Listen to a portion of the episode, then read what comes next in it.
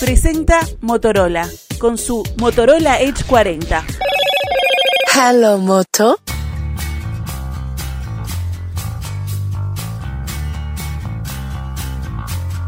Lo decíamos, el tema de la jornada hoy es la elección en la República Argentina. En segunda vuelta, Javier Milei se transforma en presidente electo tras vencer por más de 11 puntos de diferencia a Sergio Massa, el candidato de Unión por la Patria, la reversión, digamos, 2023 del Partido Justicialista y de la misma coalición que llevó Alberto Fernández al gobierno en Argentina. Quedan algunas preguntas planteadas a partir de esta elección, por eso tomamos el contacto con el doctor Nelson Castro, periodista argentino, analista, amigo de esta casa y del pueblo uruguayo.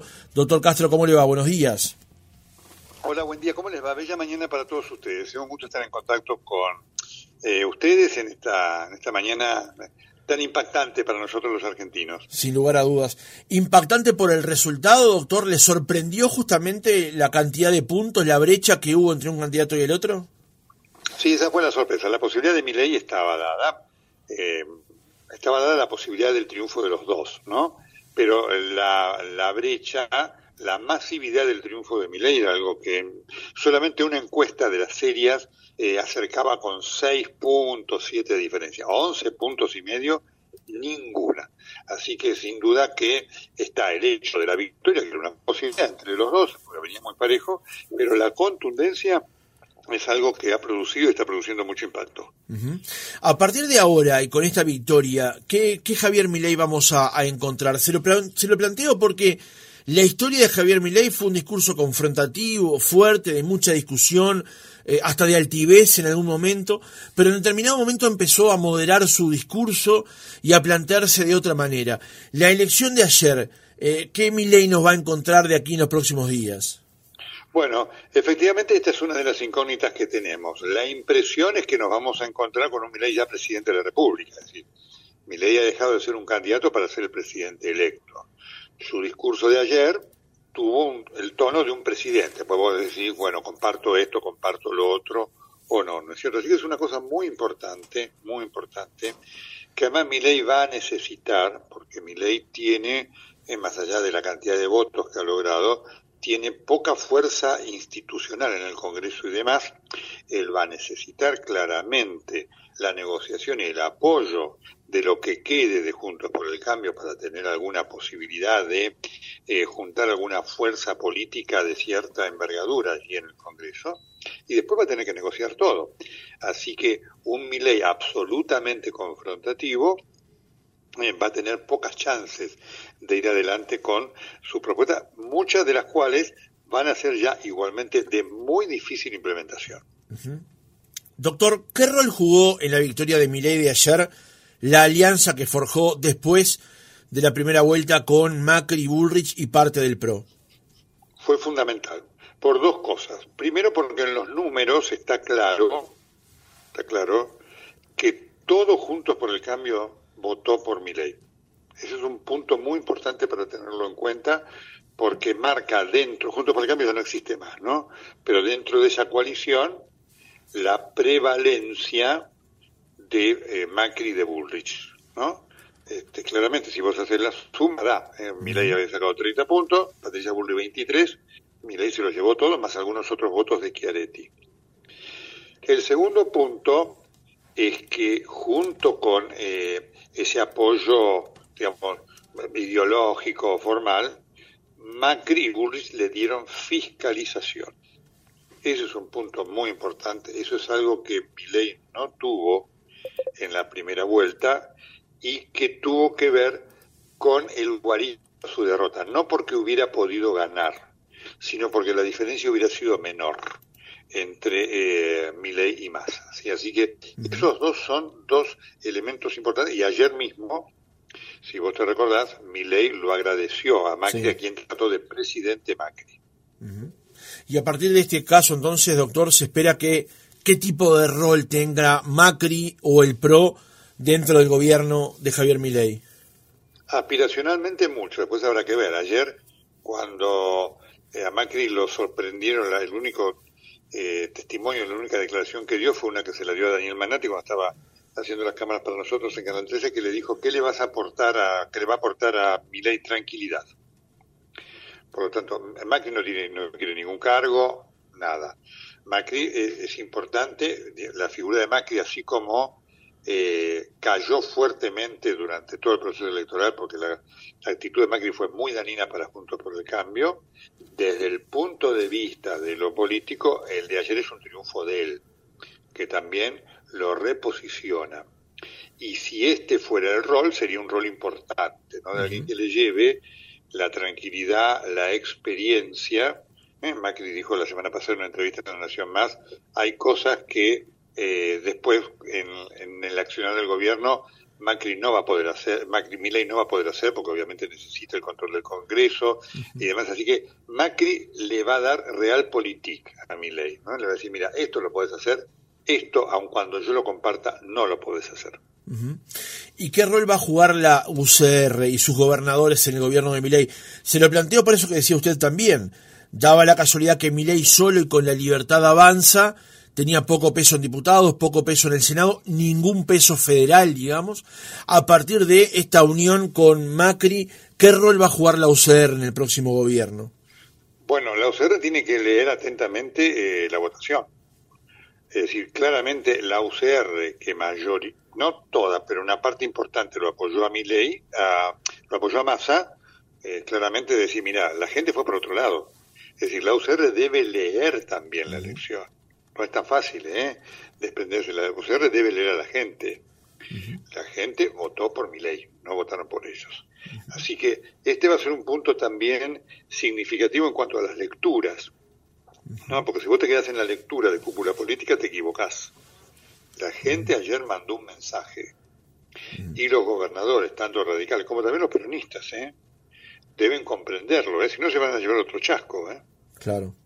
Doctor Castro, Uruguay hace años que viene planteando, eh, tanto en el gobierno de la calle Pau ahora como en el Tabaré Vázquez de antes, planteando una flexibilización del Mercosur, que Uruguay pueda negociar extra bloque sin romper justamente. El punto ahora eh, más álgido se ha llegado con ese acuerdo potencial que usted, Uruguay estaba buscando con China.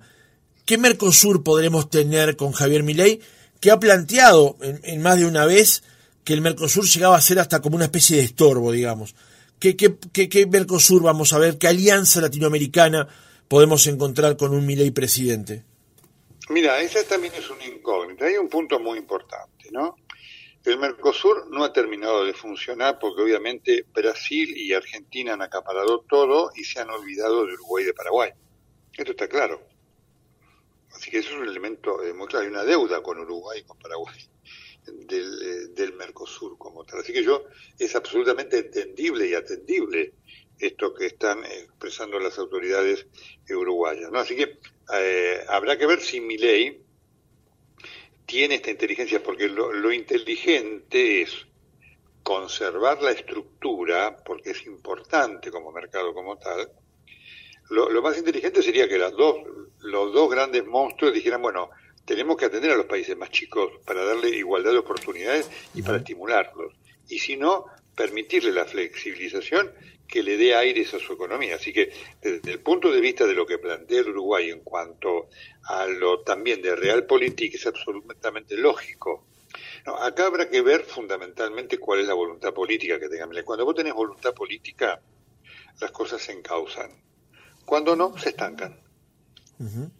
Eh, doctor Castro, eh, con respecto al, tema de la seguridad, por ejemplo, ¿cómo espera que sea la gestión de Javier Milei, porque siempre se lo, mejor dicho, se lo ha manejado hasta ahora como una especie de ejemplar o, persona que buscaría la mano dura o dentro, como dijo ayer en su discurso, dentro de la ley todo, fuera de la ley nada, pero muchos peronistas cuando se habla de ir a la calle y manejar la calle, controlar eso implica un riesgo. ¿Cómo se lo imagina?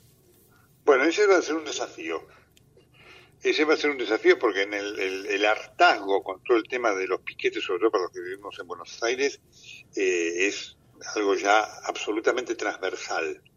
Afecta a todo el mundo, no es que afecta solamente eh, al, a aquel que está en, la, en, la, en el pináculo de la clase social, ¿no es cierto?